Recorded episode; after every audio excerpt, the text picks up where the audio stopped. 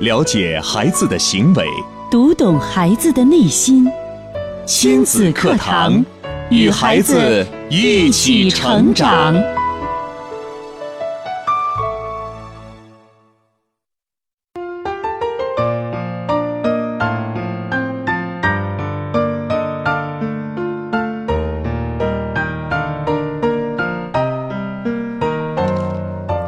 听亲子课堂，做智慧父母。您正在收听的是河南省首档以心理学为基础的亲子教育节目《亲子课堂》，我是主持人郑华。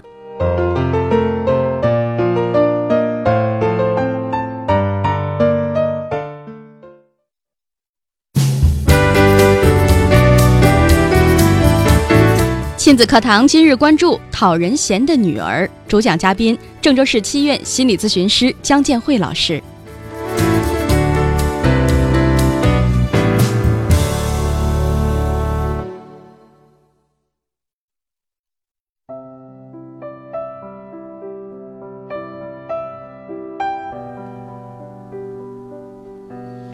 好，首先在节目的一开始，我们请出姜老师。姜老师您好，郑华好，听众朋友大家好。嗯，今天呢，在节目当中，我们和大家共同来分享的这个话题叫做“讨人嫌的女儿”。这个女孩的名字叫做郑冰，身高一米六七，身材苗条，不论是长相还是气质都很出众，在一家外企公司任职。工作上的繁忙和压力，他都可以坦然的面对。他每天最害怕的就是回家，因为妈妈对他有很多的不满。以前是学习成绩，现在是他的工作、恋爱、身体。女儿就说啊：“我的妈妈，哎，怎么说呢？我就像在妈妈眼里的一颗沙子，她怎么看我都不顺眼。”妈妈就说：“我必须要 hold 得住女儿。”心理学家周正教授就直接指出了端倪：如果一个妈妈让自己的女儿三十岁都嫁不出去，天天加班，身体还不好，那么这样的一个妈妈是不是爱女儿呢？那么本应该是母女情深的。却看似是冤家，到底出现了一个什么样的问题呢？也欢迎更多的朋友呢，可以在我们今天的节目当中呢，各抒己见，说一说您的看法。那在生活当中，您有没有遇到诸如此类这样的问题呢？也欢迎您在节目当中呢发送过来，我们一起来讨论和分享。首先呢，您可以在新浪微博找到第一栏“陆言亲子课堂”，在今天的话题帖之后直接跟评论。微信的朋友呢，找到我们的微信号“亲子百科一二三”，亲子百科是汉语拼的全拼，一二三是阿拉伯数字。找到之后加关注，互动留言。姜老师，嗯，这个呢，应该是呃我们这本书《当孩子不听话时》当中的一个呃一个章节哈，在这个章节当中，讨人嫌的女儿从。刚才和大家一同来分享的这些，嗯，应该说是条件呀，还有因素上看，这个女孩身高一米六七，身材苗条，不论是长相和气质都很出众。呃，其实像这样的一个女孩子，不论是做谁的朋友，或者是站在谁的身旁，都不会觉得让人直接就很讨厌哈，除非她的性格真的是特别的令人讨厌。但是她的性格真的是不是像我们想象的这样呢？嗯，那么看起来这个女孩个头又高，身材又苗条，嗯，长得瓜子脸儿，哎，这个皮肤也很好，长相也很漂亮，气质也很好，谈吐也很好，哦，因为还在外企，嗯，其实要说形象很好，嗯，哎，这个谈吐很好，然后呢，工作也很也不错呀，在外企啊是个公关经理，呃，那形象好，找男朋友肯定不成问题了，这一切看着。不是挺好的吗？对呀，哎，都理所应当啊。对，但是他的妈妈就觉得女儿哪儿都不好。嗯，妈妈觉得女儿哪儿都不好，这句话说的，呃，不是说在妈妈的眼里自己的孩子都是最好的吗？但是对郑斌来说，他的妈妈从小对他就是，他就觉得，你看他把自己比喻成妈妈眼里的一粒沙子。嗯，就如果我们眼里有粒沙子的话，会是什么样？嗯，会是坐立不安。这个非要把它弄出来，把这个沙子觉得不舒服。嗯，他觉得他对于妈妈来说，就是让妈妈不舒服的这个啊这个根源。嗯，那么这个就是妈妈对他的不满意哈，其实可以追溯到上小学的时候，那么上小学的时候发生了一件事儿，让郑斌和妈妈就产生了严重的隔阂。哦，就是这些隔阂是从小的时候积累起来的。哎，那在这儿我们想了解一下郑斌的家庭背景，爸爸妈妈是处于婚姻状态吗？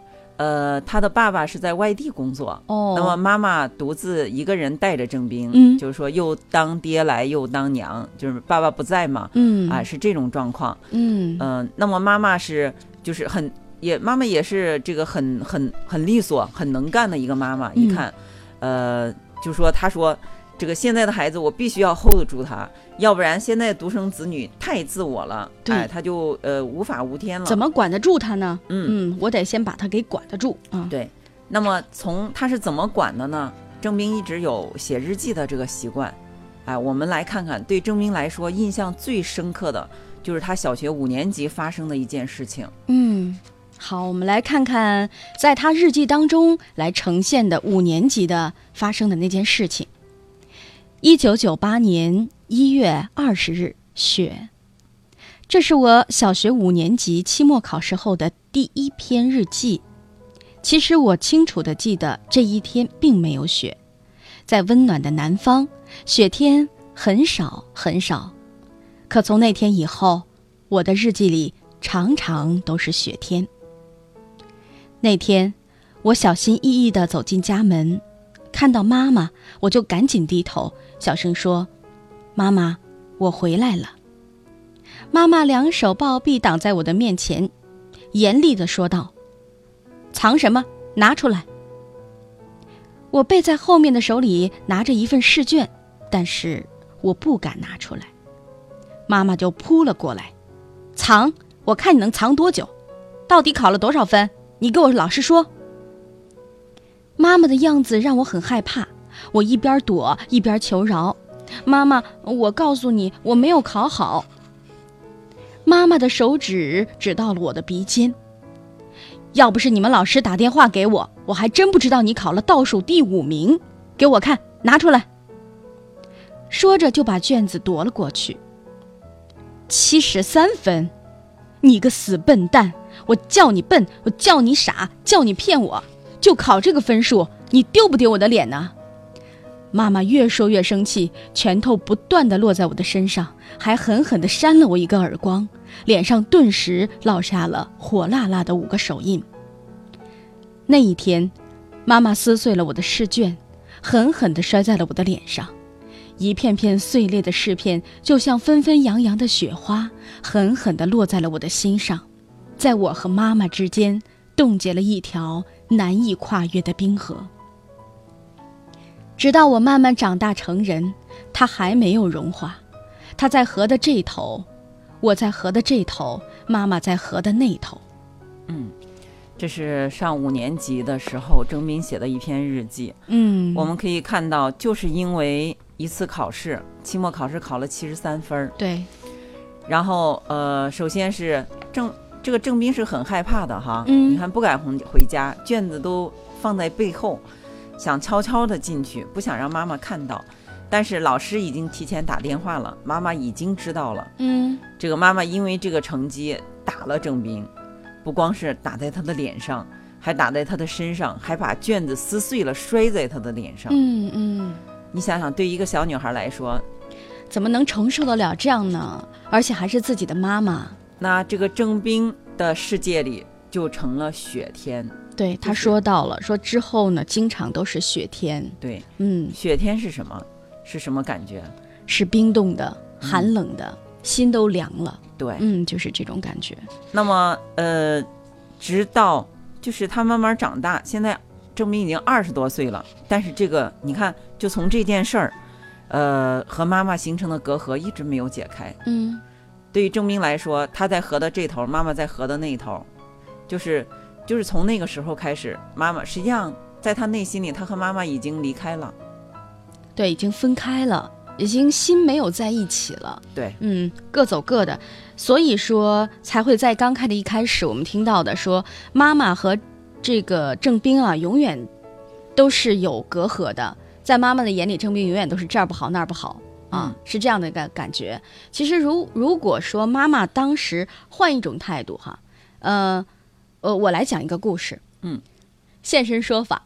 好，小的时候，呃，我数学成绩一直特别的不好，呃，因为我喜欢唱歌啊、跳舞啊，这是文艺方面的，所以学校里有一些文艺的一种演出啊、比赛啊，我都会去参加。还有这种课外的补辅导班啊，哎，我也就会经常参加。所以有的时候就是对于这个数学啊这方面就特别的不感冒，也特别不喜欢学。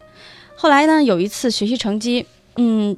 就是真的已经数学的成绩啊，已经到没有没有办法，呃，再继续的下去了。就是老师就跟跟家长谈话说：“哎呀，你这个孩子啊，还是让他这个好好的学学数学啊，这数学偏科太厉害了。”后来呢，家长呢当时呃也没说我什么。有一次是这个数学考试成绩下来了，完全不能接受啊！您知道吗？那个时候考数学完全不能接受，就是。二十七分，那是我 考的数学的最少的一次分数。那时候是上几年级？那个时候应该是小学的三四年级。小学三四年级，二十七分，二十七分。对，郑华到现在还记着。我特别清楚，因为那个时候太害怕了。我说呀，我这次才考，因为平时考的再不好再不好，也就是七十分。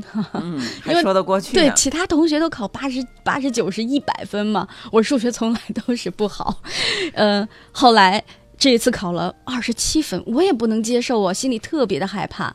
我害怕回家之后告诉妈妈、告诉姥姥，哎，这个成绩他们会，呃，对我有什么反应呢？我当时就很很忐忑，然后我拿着试卷就回家了。回家的第一秒钟看见我妈，我就开始啊嚎啕大哭，就是还没有说我一句话，就开始啊我就哭开了。然后我妈就说：“哎，咋回事啊？为啥哭啊？”呃，跟同学闹别扭了，还是怎么回事儿？我说我没有考好。我妈说什么没考好？我说数学没考好。我妈心里是有准备的，她知道我数学不好，所以我妈说考了多少分啊？嗯，我给卷子给我妈看看，看我妈说就这点分儿。但是接下来我妈并没说什么。我妈说，那你考不好你哭啥了？是我让你考不好了，没有人让你考不好啊！别哭了，下次考好不就行了？哎。我当时就特别庆幸，我还以为要挨顿打呢，结果我妈就这么淡淡的说句吃饭吧，哎，这事儿就过去了。所以从那以后，我觉得数学没有那么可怕嘛，然后这个学习也没有那么可怕，考不好也没有那么可怕，那就好好学呗，尽量的多考点分儿哈。嗯，哎，哎，后来慢慢的数学呢。就一点一点一点恢复到正常值，虽然不是说很好啊，嗯，但还是这方面没有天赋嘛，就是恢复到正常值八十分呐，最高一次还真的考过九十多分，嗯啊，所以我觉得这个故事和刚才这个郑斌的故事啊，呃，产生了一个很明显的对比。从那儿以后，我跟妈妈之间的距离就越来越近了。到现在为止，我跟妈妈都像是好朋友一样、好姐妹一样。不论是出去逛街呀，或者是做什么事情，我们之间没有隔阂，嗯，一点点都没有。这个啊，这个故事刚好哎是一个对比，真的是一个对比。那么从郑华这个故事哈，我们大家呃来就是来看看，你看郑华他考了呃二十七分，实际上这个事儿。呃，我觉得这个分数对他来说是非常深刻的。这是个打击呀，因为当时在小学还是个大队长，嗯，哦，当时是个大队长，你考了二十七分，你说回家之后妈妈会会怎么对待你？嗯，所以这个二十七分对于孩子来说是什么？对孩子来说，嗯，其实当时对于我来说，真的是一种在这个数学成绩上的一种否定，或者是一种负面的给予的一一些这个呃，怎么说呢？就是你刚才用了一个打击。对，它是一种，它真的是一种打击，这种否定，一种打击，对于你的摧毁，我觉得当时就是这样的。所以说，你看，其实呃，昨天我在讨论，我我就是我和我儿子老师会讨论一下哈，提前的时候，我儿子就说到了，说孩子考不好，妈妈根本就不用去惩罚他，说他，嗯，因为啥？本身这个成绩对孩子来说已经是一种惩罚了。对。就像我一进门，我什么都没说，先嚎嚎大嚎啕大哭，因为我觉得自己太丢人了。哎呀，怎么考了个这种成绩？所以说，其实哎，这个成绩本身对孩子就是一种挫折，对，就是一种打击。没错。所以说，父妈妈根本就不用说，对吧？孩子已经承受了，他自己是哪个孩子不想考好？但是妈妈这个，你看郑斌的妈妈所做的，又打了孩子，之后就哎，就妈妈和孩子的心就分开了。嗯，但是郑华的妈妈就很呃轻描淡写，嗯就说哎，这个呃没关系啊哈，吃饭吧，该吃饭吃饭吧。嗯哎，对于郑华来说，可能原来的这个挫折感就没有那么强烈了。对，哎，觉得嗯好像嗯，好像在妈妈那儿没有觉得这件事情就多么的严重，而且妈妈说没事儿，这次没考好，下次考好不就行了吗？嗯，哎，很简单的一件事情，对，反倒是抚平了我心里的那种那种担忧啊，那种害怕和受到那种打击，会觉得哎，这好像并没有什么，我下次考好就行了。哎，对，嗯，反倒是郑华后来这个哎，这个数学成绩可能再也没有考那么不好了。对，另外还有一个更重要的，嗯，郑华妈妈对郑华这个数学成绩的轻描淡写，才有郑华今天。啊，我是去看过，就是去听过郑华的演唱会哈。嗯，呃，上一次真的是像专业演员一样，就是唱的真的是让我很震惊啊。哦，呃谢谢谢谢姜老师。然后嗯你看，郑华目前是哎主持人是吧？从事这个呃广播节目、语言节目，他嗯的文艺方面嗯在从小就显现了，其实这是你的优势。嗯，现在你也是以此这个啊、为为职业，你也做得很愉快。嗯，是的，所以这一切一切都要感谢我的母亲哈、嗯在她在我小的时候，她给予我的这种支持、这种理解、这种爱，真的到目前，呃，慢慢长大了才知道什么样的爱才是最深沉的爱，什么样的爱才是对孩子最正确的爱的方式。对，嗯，就像这个故事当中，我看到了郑斌所。遭受到了这样的一个故事的时候，我就突然联想到了，如果说我们的母亲都能够在孩子犯错误的时候，在孩子成绩没有考好的时候，给孩子再一次的允许，再一次的接纳，再一次的鼓励，我们不妨这样试一试，因为对孩子的幼小的心灵，真的是，呃，又次又一次给了他这种宽慰、这种爱、这种抚慰，对于孩子真的只有好处没有坏处。嗯，好，这个故事刚才呢，这是郑斌的一个日记，但是我觉得他和妈妈之间产生的这个隔阂，应该远远没有那么简单。那么妈妈现在的态度哈，你看，嗯、郑斌是很努力的工作，但是妈妈觉得郑斌这个工作太忙，老加班儿，呃，离家太远，嗯呃，不方便，还这个经常加班的话，还导致身体不好，老是胃不舒服。嗯所以说，呃，到二十四岁了，然后还没有谈男朋友，嗯妈妈就觉得，你看看你找了个工作，离家又远，还要加班，身体也不好，到现在还不谈男朋友，怎么全都是问题？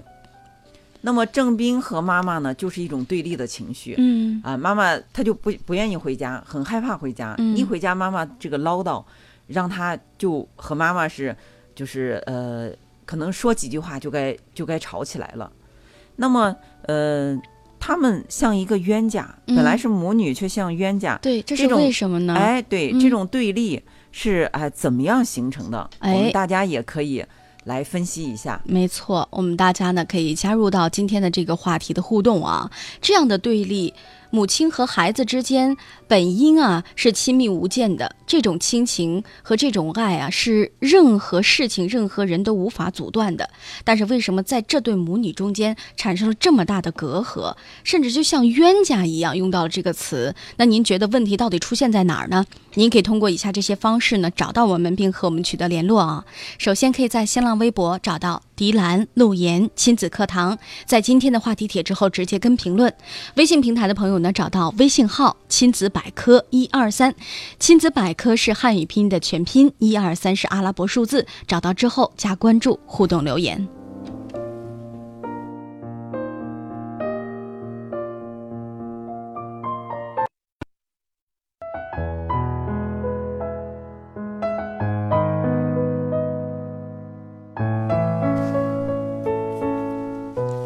好，欢迎更多的朋友呢。关注到我们的亲子课堂节目当中来。今天呢，郑华为您邀请到直播间的是郑州市七院心理咨询呃心理咨询师江建慧老师。在节目当中和我们共同来关注的这个话题呢是讨人嫌的女儿。刚才在节目当中呢，我们一同来看了，或者是说来分享了来关于郑斌的一些故事。郑斌，他和妈妈之间为什么产生这么大的隔阂呢？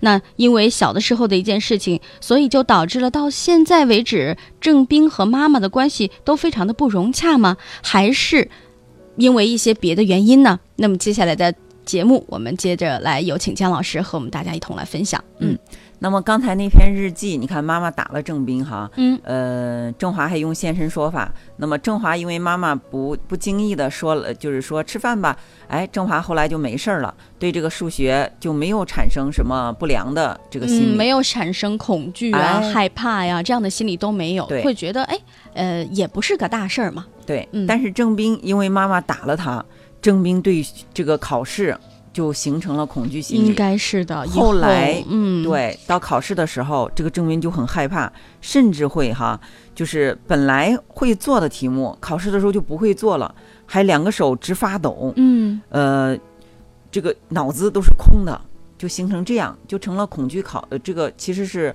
呃，这个恐惧症了，嗯恐惧考试。那么，嗯，郑斌是怎么形成这种恐惧的呢？我们用就是用一些心理学的原理来解释一下。那比如说，现在有一个小宝宝，嗯这个小宝宝在玩儿，突然蹦过来一只可爱的小白兔。这个小白兔白白的、毛茸茸的，哎，这个宝宝觉得好可爱呀、就伸手去摸小白兔。嗯结果突然这个小白兔就咬了这个小宝宝，嗯，手指头都流血了。哎呦，嗯，那么下一次小白兔再来的时候，这个宝宝还会不会摸它了？一定不会再摸了。哎嗯。一定不会再摸了，并且甚至呃，这个还会产生泛化，就是这种害怕会产生，就是呃，会牵扯到其他事儿上，就是以后毛茸茸的东西都不敢摸了，哎会不会这样？会。嗯，以后甚至是小动物它都害怕，嗯。是毛茸茸的，甚至是白色的嗯。这些它都怕，甚至是到人的这个头发呀、胡须啊，哎，甚至是一个鸡毛掸儿啊，这种毛毛啊嗯嗯，触感相同的，他哎都不敢再接触了。对嗯，对你，看这影响有多大呀？这就是恐惧产生的这个哎这个呃心理学原理。嗯嗯。那么对于郑斌来说，他的妈妈就是从小他的妈妈对他是全盘否定。按他说的，他妈妈就还嫌他眼睛小，呃，这个长得一般般，成绩七十三，身体又不好，嗯现在工作又离得远，嫁人又嫁不出去，嗯，简直没有一点好处。哎呀，让妈妈这么一说，好像郑斌哪儿哪儿都不好。哎，嗯，这个倒是很奇怪。刚才在节目一开始我们说到，说在妈妈的眼里啊，孩子永远都是最可爱、最漂亮的自己的孩子。可是郑斌的妈妈为什么要这样呢？难道在他妈妈的心里也已经对郑斌产生了什么样的这种隔阂和芥蒂吗？他的妈妈就是觉得他不够好。他妈妈一直是觉得，哎呀，我的孩子不够好，应该再好点就行了。哎，对，所以说郑斌呢，对他的妈妈对就是产生了恐惧感。嗯害怕，呃，凡是他妈妈提出来的东西哈，他觉得都是这个哎伤害他的，就像那次打他一样，所以说他也是全盘拒绝。我不要，就是我，因为我害怕伤害我，我就离得远一点儿，我就先给你挡回去，嗯所以就跟妈妈之间产生了就像是冤家一样，哎，嗯啊你你说过来的，我就给你挡回去，嗯啊，你过来的我就给你挡回去，没法交流，没法沟通，两个人一说话就哎嗯就会吵起来。是这样的，嗯、所以这就是妈妈和郑斌之间的一个问题所在啊。他们之间为什么无法交流了？就像刚才这个兔子的，呃例子一样，我们知道，我们呃在生活当中对这些很温顺的小动物，或者是觉得对自己没有伤害的事情是没有戒备心的，是没有防备的。可是突然间发现自己最亲的人，或者是觉得最没有这种伤害力的东西，或者是这种小动物伤害了自己的时候，那个时候心里面其实是最恐惧的。嗯，就像一个宝贝，他和妈妈在一起，哎，妈妈，宝贝，我爱你，来，我们吃一口冰激凌。哎，突然间妈妈的脸一变，你怎么这么笨呐、都不会吃，你看冰激凌没有掉到身上，我还得给你洗衣服，就突然间就变了。我们经常会在呃公园啊或在路边啊发现这么暴吼的妈妈。那像这样的妈妈对于孩子的打击，或者对于孩子的伤害有多大呢？我们不妨想一想。嗯，呃，所以说，其实最大的伤害是来自亲人的伤害，并且是以爱的名义。呃，很多母亲会觉得我是对你好，像郑斌的妈妈，她就说，她看了日记，他就觉得不可理喻。我都是对你好，你还记恨我？嗯，我要我打你，那是我打你，以为我想打你？我打你是为了让你这个对这个事儿记忆深刻，将来你考得好一点儿。嗯，对我打你是有理由的啊，我我并我并不是没事儿干，呃，天天想打你的，我打你也是想让你更好。嗯啊，对，是以爱的方式。呃，所以就是这种思维是很可怕的哈。我们一定是爱就是爱，呃，这个爱不是伤害。你不要说我伤害了你，我是因为爱你，我来伤害你，没有没有这样的思维，这只能说是这个思维出问题了。嗯所以我们的行动和我们的语言一致是一致。我们爱孩子就是真正的爱他，让他有个好的结果，哎，让这个孩子生活的很愉快，这才是真正的爱。是的，而不是呃用另外一种方式。可是妈妈说了，妈妈说，我如果现在不来管教我的孩子，他现在愉快了，可是他将来呢？如果我现在不告诉他什么是对的，好，那现在我爱孩子了，我可以不左右他呀。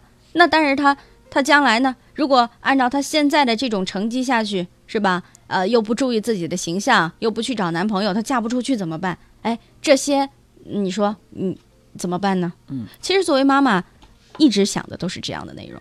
妈妈说的很有道理。嗯呃，这个妈妈也是。那么接下来，周正教授对就对这个妈妈进行了分析。他说，郑斌的妈妈有三大愿望，一个愿望是希望女儿，呃，这个对她感情的期望，希望女儿找一个呃可靠的人家，找一个好的，因为女儿，呃，她妈妈说了，这个女孩子嘛，二十四岁正是好的时候，嗯哎，正好的时候，就像是去菜市场买菜，端出来一大筐萝卜，哎呀，又大又圆，但是挑一会儿，如果被大家都挑完了，最后剩到这个筐里的就剩，呃，这个又小的又瘪的，甚至开了口的。嗯说，所以说女儿，你现在得赶快找男朋友，要不然都被别人好的被别人挑完了，剩的就不好了。这是妈妈的一个哎第一大愿望，嗯，就是希望女儿赶快找男朋友。听起来还蛮有道理哈。哎，蛮有道理吧？嗯第二大愿望是对女儿工作的愿望，希望女儿这个工作，呃，拿钱多一点儿，呃，离家近一点儿，这个不加班儿。嗯，这样的条件，貌似有点苛刻吧？这样的工有这样，就是说，呃，这样的工作好找吗？有这样的工作吗？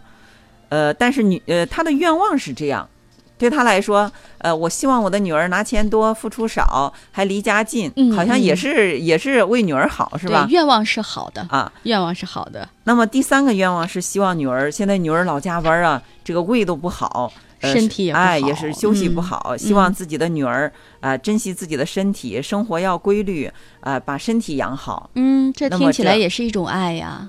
嗯，这三大愿望听起来都很好吧？是，这个妈妈，哎，这个呃没有什么问题啊。嗯但是现在的情况是什么？